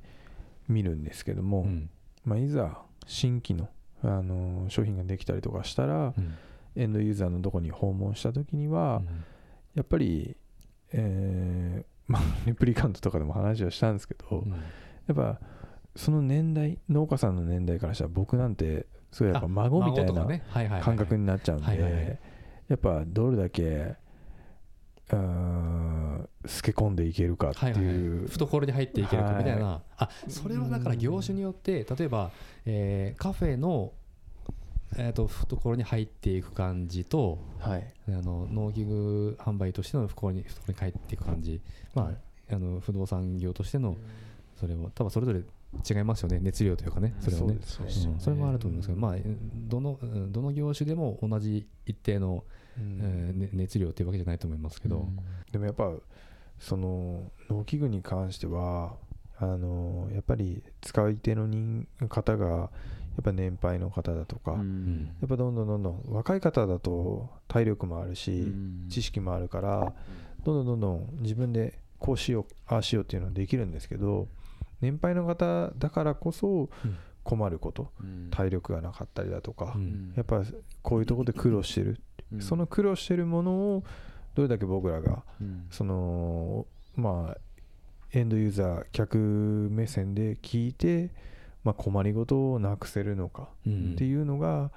まあ、今後のその農業日本の農業に関しても変わってくるのかなっていうところがあって、やっぱ法人化、あとは営農営農っていうのがあるんですけど、まあそういったところが増えてくると、どんどんどんどんやっぱあのなんですかね取りまとめてあの作物を作っていく方っていうのは増えていくんですけど、それよりもやっぱり昔ながらの田舎には、一人ずつ個人の農家さんがいて、はいうん、その人たちがお米を作ったり野菜を作ってる風景っていうのが、うん、やっぱ一番日本には合ってるというか、うん、それがやっぱ地元の野菜だったとかそういうものにつながってくるんで、そういうのはやっぱまだ今後にも残したいっていうのが僕らはやっぱありますよね。その辺は。うん続けていかないといけないっていうのが一番大事ですよね、うん、なんか何の業種でもなくなってしまったらそれで終わりなんで、うん、まあ、農業で言えば、えっとまあ、農業にあの限らないかもしれないですけどやっぱり資本主義社会の中で、まあ、作って売れ作って売れっていう時代がもう割ともう限界が見えてきてて、ね、農業って割とそれ最たるもんだと思いますけどまあ、後継者部職に気づいたらなっててどうしましょうねっていう、うん、あの作り手はもう高齢化して思いの器具さっき言ったように使えなくなって、うん、でそこになんかテクノロジーを使ってちょっと楽をしながらもいいもの作りましょうっていう風になってきたりとかまたはあの、まあ、大量に生産するんじゃなくてより自然な形で作った農作物の方が受け入れられやすいっていうあの時代にもなってきてるんで、うん、なんかいろいろそういうの変わってきてる時期ではありますよね。うん、うん、あのえっとうちのあのポッドキャストでもあの紹介させていただいたダーナビレッジさん西会津のでそれこそこの間中原さん行ってきていただいたそうですね。はい、うん、3月末ですかね、うん、1泊2日でまあ、農業体験込みの宿泊をしてきて、どはい、どうでした？そうですね、あのー、実際にビーガン料理をいただいたりとか、うん、あとはまあ有機有機でのオーガニックの野菜作りっていうのを、うん、まあ製法というかオーガニックの作り方などを教えていただいたんですけども、うん、やっぱり、まあ、正直あのダナさんに行ったりだとか、うん、あとまあ福島県の有機農家さんとまあつながることで、うん、やっぱ今お米がやっぱどうしてもまあ日本コロナの影響もあって余ってて、うん、やっぱ米が売れない中で、やっぱりもうそこで売れないから困るねっていう農家さんもいれば、それじゃあもう何て言うんですかその問題を解決するために、じゃあうちは、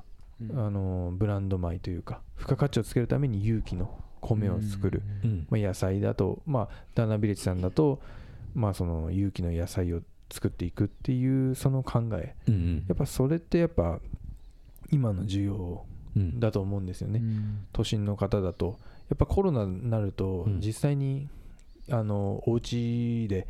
食事される方っていうのは増えてますんで、よりやっぱ外食でお金を使う分をあの自宅で食べるもの食材にお金をかける方っていうのは結構増えてますんで、うん、ちょっといいものとか、ね、はい、はいはい、なんで有機米っていうのはすごい売り上げ自体は上がってるとこはあってやっぱそういうとこが食の安全っていうとこにつながってきますんで、うん、うん、普通の観光米が値段が落ちていくんであれば、僕たちは有機米を作っていく付加価値をつけたそうですね、うん、今後はそういう農家さんがやっぱ、うん、うん、正直な話生き残っていくのかなっていうのは、うん、うんちょっと感じるところはありましたね、うん。そうっすよね。だって消費者の数が目に見えて減ってるわけですから、はい、同じ利益をあの、まあ、言ってもねその、えー、商売ですからね農業っていう、利益上げようと思ったら、まあ、付加価値上げて商品の単価を上げることがやっぱりねまあ、ね、近道というか、うん。まあ、プラスその有機農法で作った農作物の方が受け入れやれれや受け入れられやすい、うん、あの時代になっているので、うん、まあそれはあの本当に、えー、田辺レジさん、うん、えーと、チャルのチャルジョ農場さんでしたっけ？そこのそのある種まあ一般的じゃないのかもしれないけどもより自然な形で、あの作るの方、の方が自然農法、の方が付加価値が高い農作物ができるのかなとは思いますけどそのなんか穴掘りとかもやってきたんそうですね。あの、あのでも話してましたけど。そうですね、写真だかなんかで見ましたけど、やっぱりあのあれなんだっけな。えー、ドローンで撮影したやつがありましたけど、あれあのメンバーで掘ったんですかあれ？そうです。あのメンバー4人か5人ぐらいで掘ったんですけど、ね、5060ぐらいは。そうです。結構深い腰ぐらいの竹の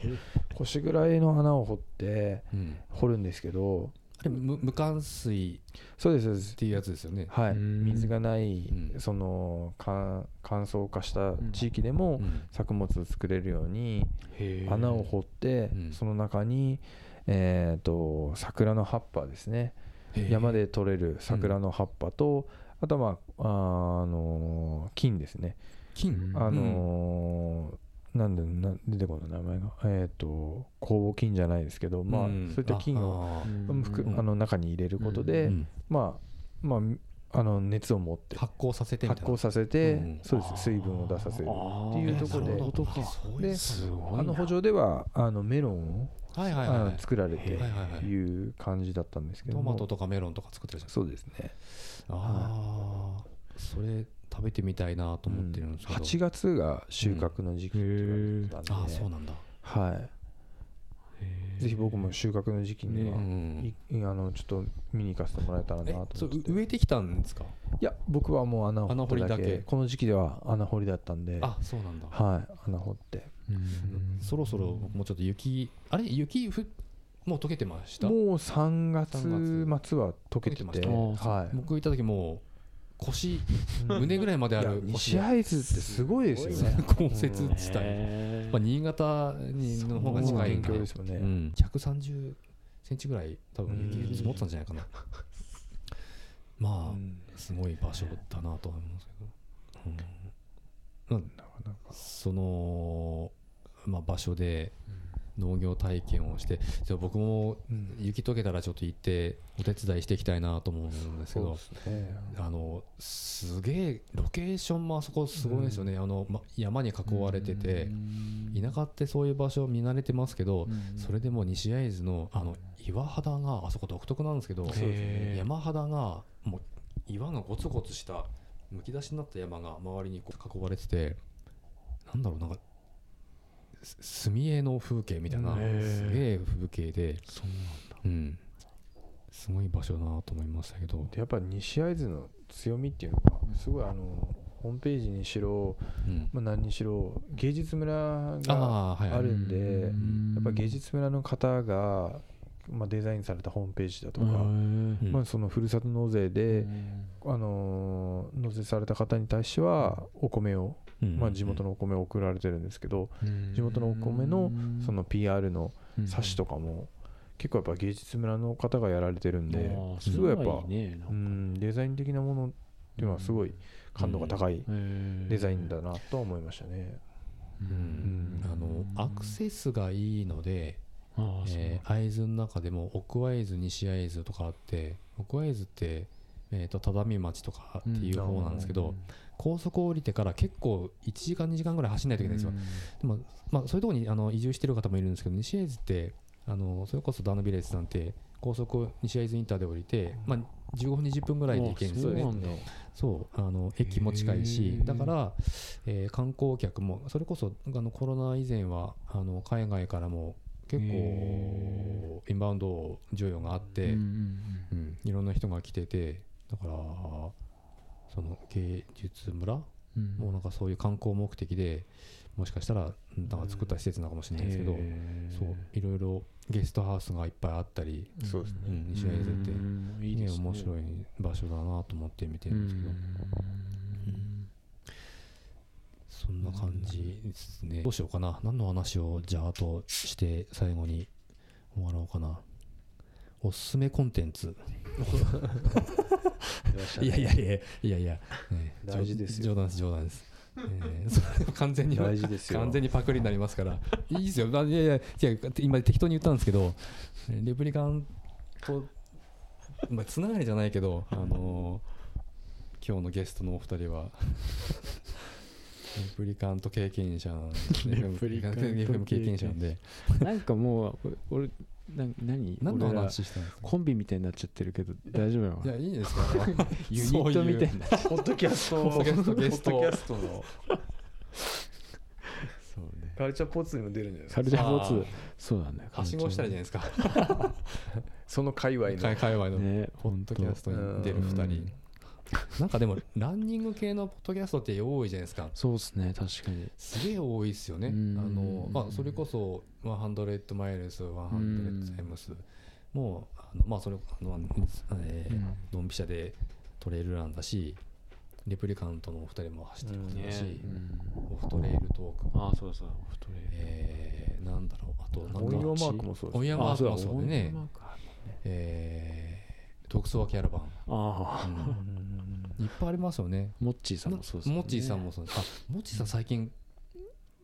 更新してないですよね。YouTube の方があれですか？最近は。ああ Vlog? あ、Vlog か、うん、映像なんかね、それも面白いですけどね、あのモッチーさんのモッチーラジオ。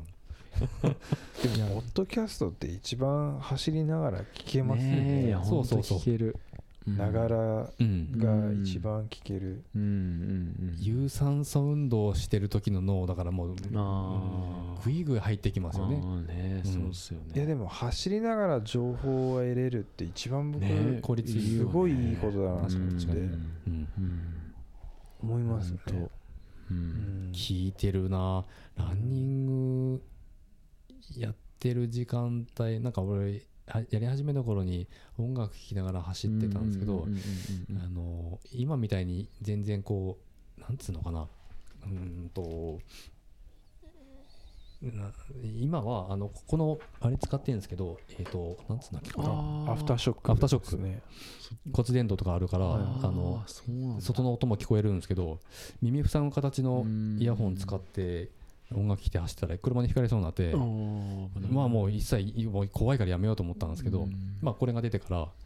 あの本当に走る楽しさが今イヤホン何使ってます？ちなみに。走る時って。普通の？普通のイヤホンですね。耳の穴に入れるイヤホン、はいはいはい、そうです。形の、うん、そうですね。まあポッドキャストそうですね。小1時間朝走ると、ね、その時間やっぱ無駄にしない方がいいから、ポッドキャストって本当にいいコンテンツですよね、あの運動する人には。本当に。あ山歩きする時でもいいだろうし、ランニングする時もいいだし、やっぱ営業マン営業マンだとやっぱ情報ってやっぱ会話の中で必要なはいはい、あそうですね、そういうところでやっぱうん、いい情報って結構やっぱ落ちてるんで、そう。いろんなジャンルがあるし、ですね、まあ、本そのなんだろうな。興味持ったジャンル今まで接してなかったけど知らなかったけどちょっと興味持ってるジャンルの本買おうと思ってなんか知ろ知ろうと思っても、うん、なかなかハードル高いですよね、うん、本買って読もうと思っても、うん、でも車運転しながらとか、地方の人はあのー、まあ、あの都心部に住んでる人もそうですけど電車で移動中とかも聞こえる聞こえるんでしょうけどあんな効率いい学び方はないですよね。うん、だからランニングについてのモチベーションにもめちゃくちゃなるし、あのものすごいきついレース走ってきましたみたいなエピソードを聞くと、うわー頑張んねえとってなるじゃないですか、やっぱり。ね。うんうん。と俺ポッドキャスト聞いてなかったらもうやめてたかもしんないぐらいの本当にランニングなんて。うん。面白いカルチャーだなと思ってますけど。本当。どうですか？ちなみにあの今年えっ、ー、と普段まあコロナじゃなかったらそれぞれレースとかあのエントリーして出てると思うんですけど、はい、今年なんか目標としてる大会とかです。まあ本間さんはあの福島駅伝ねあるんでしょうけど、ね。はいはい。うん、なんかあります？僕はもう今年の目標。そうですね。仕事柄僕はやっぱ出れないのでそうなんですよ。だからもう、まあ、福島駅伝に選手を選ば選手として走るっていうのが、うん、まあ、僕の目標ですね。いつ頃出るんですか？その10月の中旬に選考会あるので5キロのロードを走るっていうのが。あれこ、えーと、住民票がこっちにないと。はい。あそうなんですよ。住民票かあとはあのそこの、まあえー、役場か、うん、消防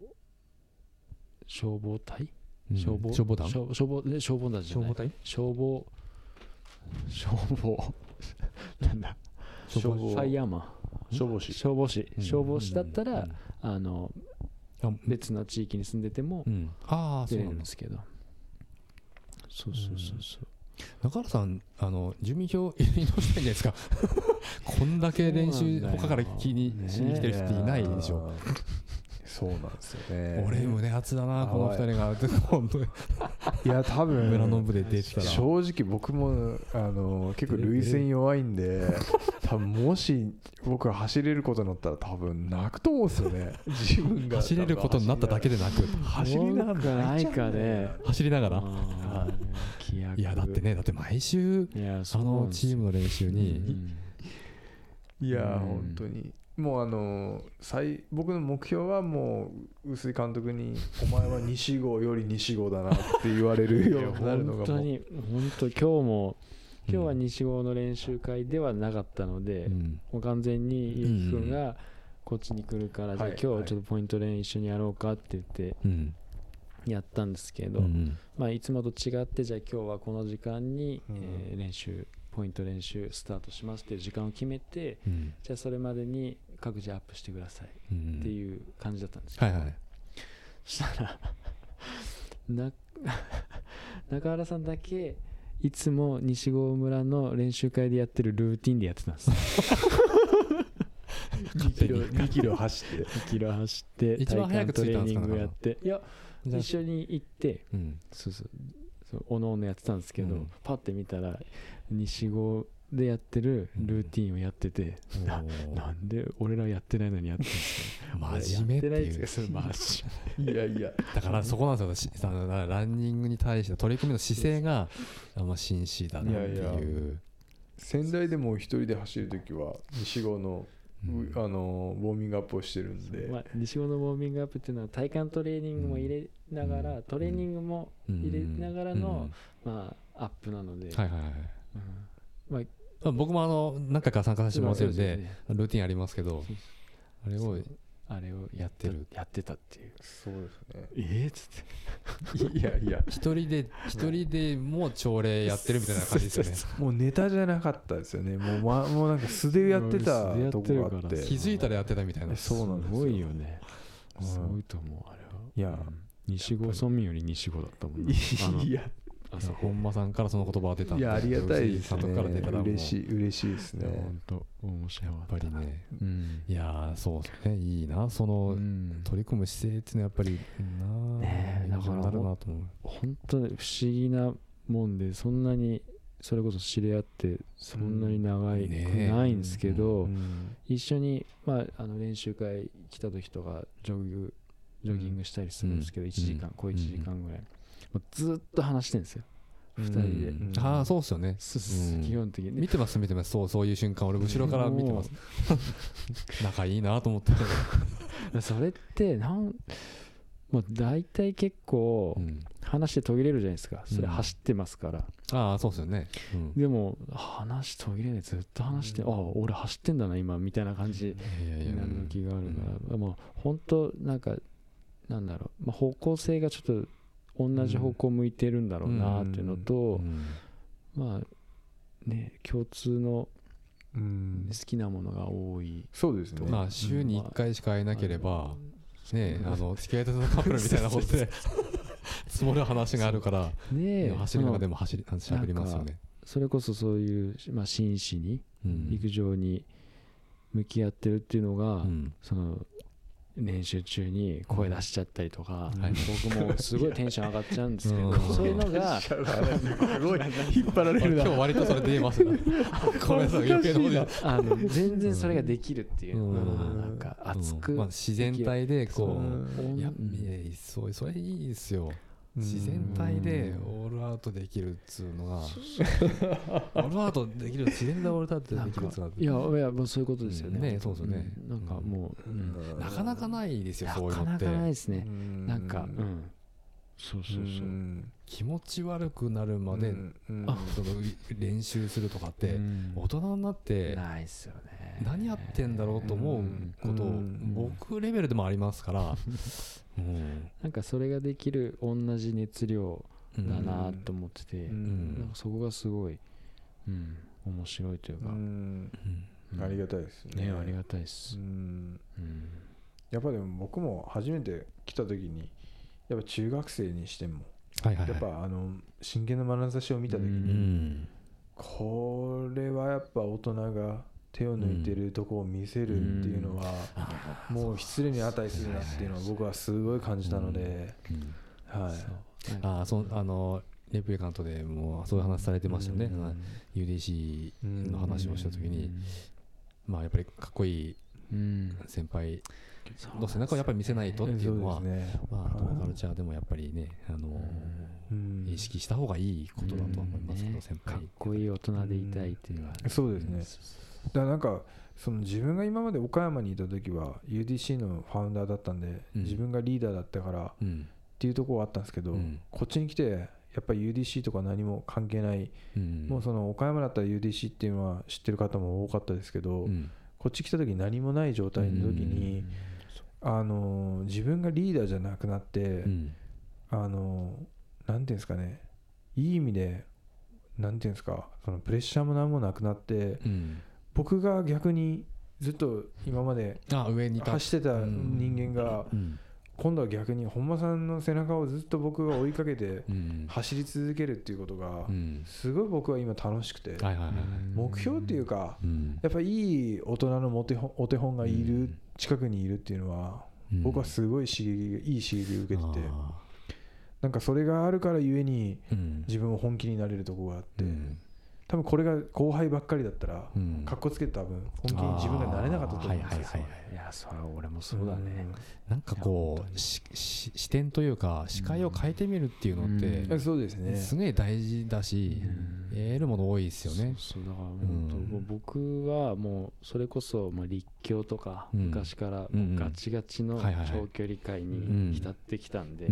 高校中高大学と、そういうその視点の陸上感と全然そういうアプローチじゃない結城君がいる、うん、結城君の陸上感があるのですっげえ面白いですよね、やっぱ。なるほどなるほど、うん。うん競技畑で培ってきた感覚ではなかなか、えー、なかったそんな練習するんだった、うん、そうですいろいろ面白いし。あアプローチの仕方はいはいはいはい、うん、やっぱりねあの大人の部活って感じですよね、そういうコミュニティって、うん、日本中にいっぱいランニングクラブとかランニングチームとか、社会人のねありますけど、あるんでしょうけど、うん。僕も、うんちょっとなかなかカルチャーショックだもんな。ランニングの文化の端っこにいるつもりではいるけどうんトラック練なんてやんないし。やらないっすよね。やややった方がいいんだろうなと思ってるけど、うん、でも誰もが逃げたくなるような練習ですよ。まあねそうですよね。できたらやりたくないような。で、うん、いや本当だよね。胃薬も飲むよね。飲みますね。好き好んで毎週ああやって皆さん集まってやってるわけですから、かね何で報われるのか分かんないけど、それぞれ多分ねそれぞれの報われる瞬間があってやってるんでしょうけどね、まあ、僕もそうですけど、うん。まあそんな感じで、えー、お割といい時間になります。どどうだろうなんか話したいことは話せました？っていうか僕が一方的に聞いてただけだけですけど。話せま話ですね。うんはい。割とねもうだいぶ、うん、あの強度高い練習した後であのビール僕と中原さんも飲みながら喋ってるんで、あの 頭も割と朦朧としてる感じ。と。なかなか西郷の練習に行くとあの夜寝れないっていう話をしてアドレナリンがやっぱ出るから分かる。そういう気持ち。やっぱりもう俺はもうぐっすり寝れるんで 強度高い。多分だからレベルが多分違うと思うんだよ。もうあの分かるわ。それは。えー、なんだろうな。あの練習してる2人やっぱり見てるからかもしれないけど、うん、アドレナリン相当出てんだろうなと思うんですよ、そうですね、うん、いや今日僕あの那須山行ったんですけど日中、うんうん一人で行ってすごい天気良くて、富士山富士山も見えて最高で、いや今日もうちょっとねあのポイントにあるけどちょっと頑張ろうと思いながらハイキングしてたんですけど帰りもうすっ転んで下り坂ですっごいお尻振って、うん、これやばいどうしようと思って、すごい痛いんですけど、もうあの時間になったら、まあ、アドレナリンめっちゃ出てるんでしょうね大丈夫で。いや明日心配っていう、うん、そうですね。そうそうそうですよね。アドレナリンが出て次の日のがやばい、ね、怖いからね、なんかランニングって気持ちよく走ってる時って、えー、アドレナリンじゃなくてセロトニン多分出てですよね、でもあのえー、ガンガン攻めて走ってる時ってアドレナリン出てるんですよね。多分ね。だからよく詳しくあのホルモンのこと分かんないですけど多分あの強度高い練習してる時はアドレナリンが出てるから、えー、それやった晩は2人とも多分寝つきが良くなる。俺はあんまりそのレベルで走れてないんでどっちかっつうと爽快感で終われるので、うん、ぐっすり疲労感で寝れるんだと思うんですけど、幸せホルモン幸せホルモン。大事ですね、うん、そうなんだ。まだまだだなと思うもんねやっぱりだいやまあでもセロトニン多めでいきたいな、うん、ね、いやでも気持ちよく走ってては強くならないんまあそうなんですよ。ねでもなんか僕結構心がけてるのが8割ぐらいで終わりたいんですよ、うん、練習ってポイント練習。あんまり10割いっちゃうと、うん、ちょっともうあの故障しちゃうのああまああそうそれはでもありますよね。8割ぐらいで終わってがいいかなと思って。そう、うん、まあ普段から強度高い練習してる人だから、いつもまあ、メリハリやっぱりね最初の体の話ありましたけど、80で締める日もあるし、まあ、40ぐらいで広抜きで終わる日もあるしみたいな、多分その、抜いてる時に、なんだろうなセロトニンが出たりエンドルフィンが出たりとか多分するんで、そうですよね。だ僕もポイントじゃない普段のつなぎのジョグの朝の日とかは結構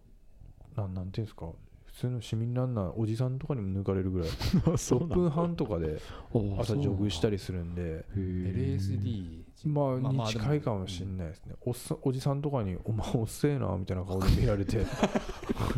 なんか格好だけ一丁前で「もうおっせえな」みたいな顔するいや いいんだよ別に。お前に抜かれても別に関係ねえからっていうなんかねでもその後で分かる気がするわそっか。うん。もうなんか、ま、本間さん言う通りで、うん、毎日8割以上でやると絶対潰れちゃうんで、いやいやそうそう絶対だから体に悪いですよ、うん、80でやったら、うん100は多分レースとかでしょ、うんそうそう、ね、まあ、ベスト、うん、あの手元レースとかやるときは100でいいんでしょうけど、そうなんですよね、う。ん。今日12キロ走んなきゃだめかなと思うってたらやっぱ 8, 8キロか10キロでやめるぐらいが一番いいんでしょう物足りないぐらいで終われる方が、ね、確かに。気持ちいいぐらいで。そうですね、うん、それが食事にはできないんですよね。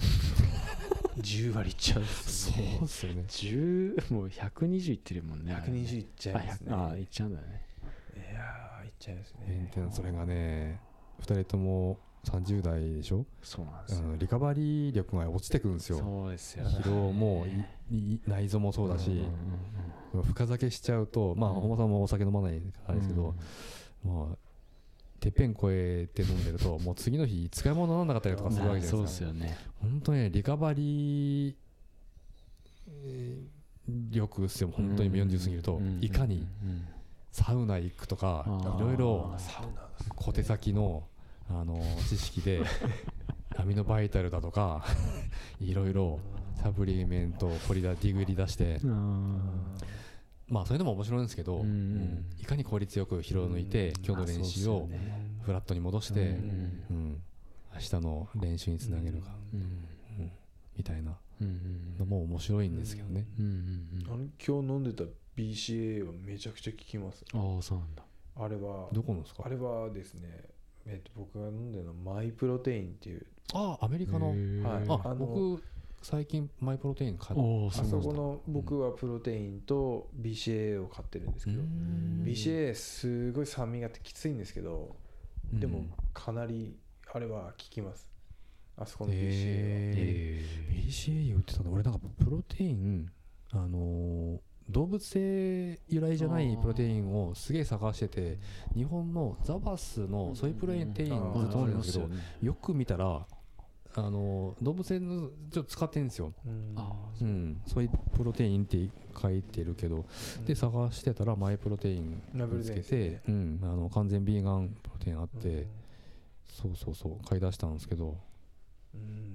まあ